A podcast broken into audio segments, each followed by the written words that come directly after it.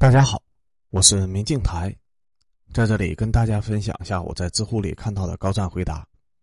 本期的问题是：生活中有哪些行为是高情商的表现？答主是杯子。一，不要在人多的地方刷抖音，不要在别人说话的时候玩手机。二，请客吃饭相当于分享，被请的人吃完就会忘记了，也不会领情，除非你请的是他从来没有吃过的豪华大餐。怎么才能在交往中让对方接受并记住你的人情？那就是送礼物，因为对方会觉得这是你对他的心意，在他的身上付出了心力，而往往能够记住一辈子的就是这样的心意。三，只有两个人，并且对方还是单身的话，不要坐在后排，因为会有你把别人当司机的嫌疑。但对方是有对象或者是有伴侣的时候，请坐在后排。四，不要和你女朋友的闺蜜有联系。最好见都不要见，她闺蜜不喜欢你，你们会分手；她闺蜜喜欢你，你们还是会分手。五，平常微信上联系别人，尽量不要发语音。六，朋友圈看人要反着看，你能看到的内容都只是对方想让你看到的，而不想让你看到的部分才是最真实的他。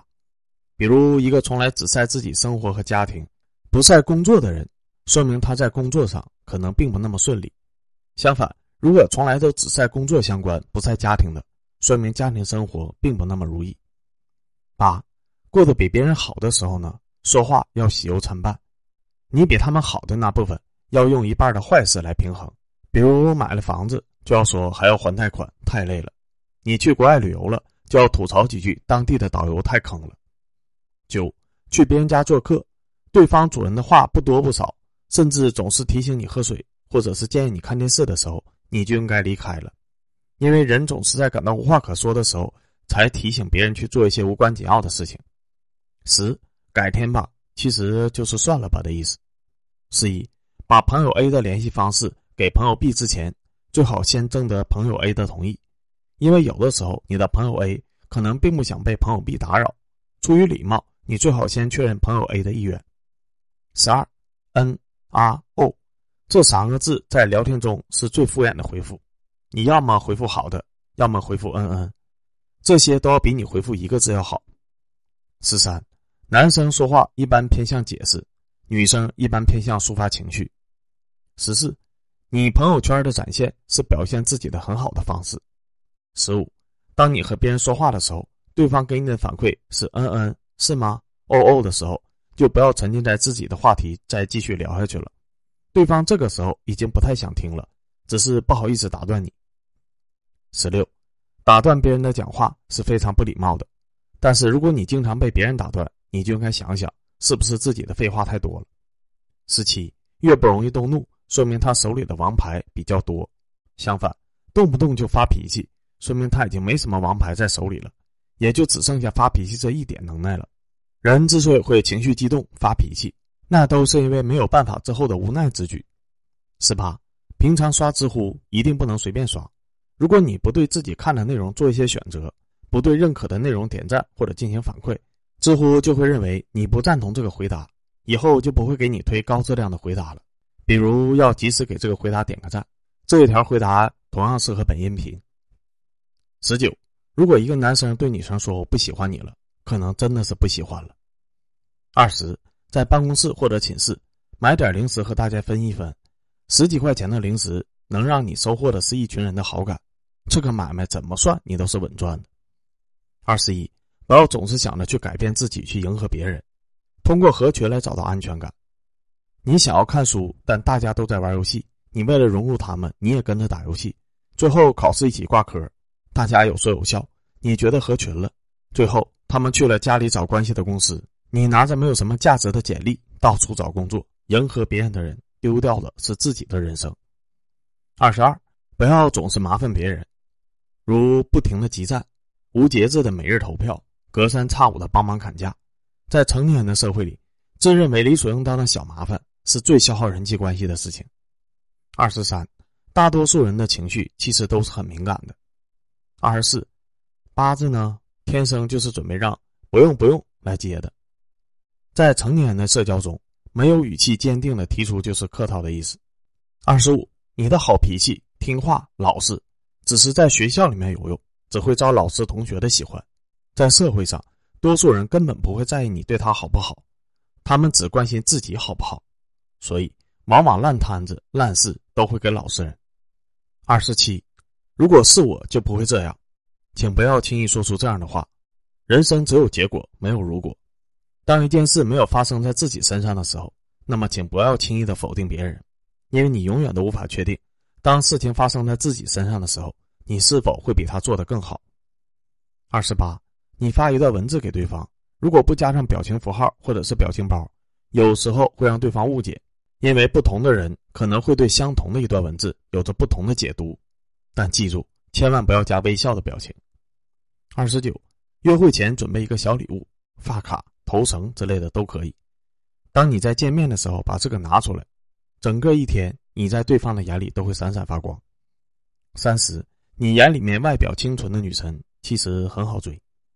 三十一，情侣之间觉得无聊的时候，可以多去体验一些新鲜的事物。三十二，被人占了便宜还假装没事的人呢，才是最蠢的。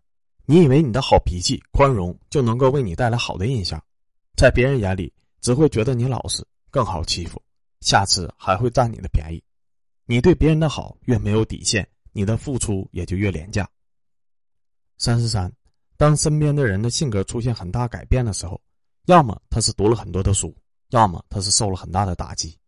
一个性格活泼、张扬、爱说话的人，突然变得沉默自闭、小心翼翼，他一定经历了你想象不到的痛苦。三十四，问对方吃什么，对方说随便。你要知道，他说的随便，其实并不是字面上的意思，而是告诉你，他们要的不是选择权，而是决定权。你只需要把菜点好，挨个问他可以或者是不可以就行了。三十五。把赚钱作为自己三十岁之前最重要的事情，别想一些没用的，收起来自己平时的无病呻吟。只有钱到位了，你才会发现这个世界有多美好。别在最有能力奋斗的年纪，每天在朋友圈渴望爱情。三十六，尽量不要在朋友圈表达情绪，尤其生气的时候，稍不注意，你就可能得罪一群人，也会让不明真相的人觉得你素质差。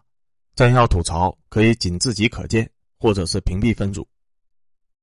三十七，当你给别人带了比如早餐、饮料、雪糕这些小价钱的东西以后，别人给你转钱的时候，请你大方的说出价格，并且收下，不要觉得几块钱收了以后，别人会认为你斤斤计较，你不收他才难受。没有人缺这几块钱，更没有人愿意因为几块钱就欠你个人情。三十八，微信上好久不联系的人突然上来就问你在吗，多半是有事情求你。他不说事情之前，先别着急回他。三十九，在朋友家，如果他有客人，你要主动做那个倒水的人，这样会让你的朋友很有面子，也会让客人觉得你的朋友很有威望，也会让你的朋友在心里面感激你，并记住你这个人情。事实，在饭桌上不要劝别人，比如才吃了这么点就饱了，再吃点吧，我去给你盛。可能你觉得对方是拘谨，没准儿其实是饭菜不合口。又比如，哎呀。我跟你说，这个菜可好吃了，你一定得尝尝。可能你觉得是山珍海味，在别人吃起来就很一般。有时候一个人太过热情，会让对方觉得不舒服。四十一，微信上能不发语音的时候就不要发语音。四十二，别总接男生很污的玩笑。四十三，不要在厕所讨论领导，你永远不知道坑位里面蹲的是谁。四十四，如果人多一起走的时候，稍微留意一下走在后面的人。有人系鞋带，或者是有别的事情耽搁的时候，等一等他。这些很容易就能做到的小细节，可能会在无形中会给你建立良好的人际关系，你会无意中收到很多的好评。四十五，每周都要存一些钱，没错，是每周，把自己的存款周期变得很低的时候，自己才会更容易存到钱。这是很多理财达人都知道的小技巧。我从大二的时候开始接触到理财，很短的时间内。就重新塑造了我对金钱的观念。对于普通人来说，扭转自己对于金钱错误的观念是很重要的，它能够决定自己以后是不是一个富有的人。四十六，在平常要多感谢别人，如果对方让你有所收获的话，一来向别人彰显了你的素质，二来你也会有记忆点的产生，会对收获的内容印象更加的深刻，你还会得到很多人的喜欢，就像此刻点了赞的你一样。四十七，最后一点不重要，重要的是第四十六点。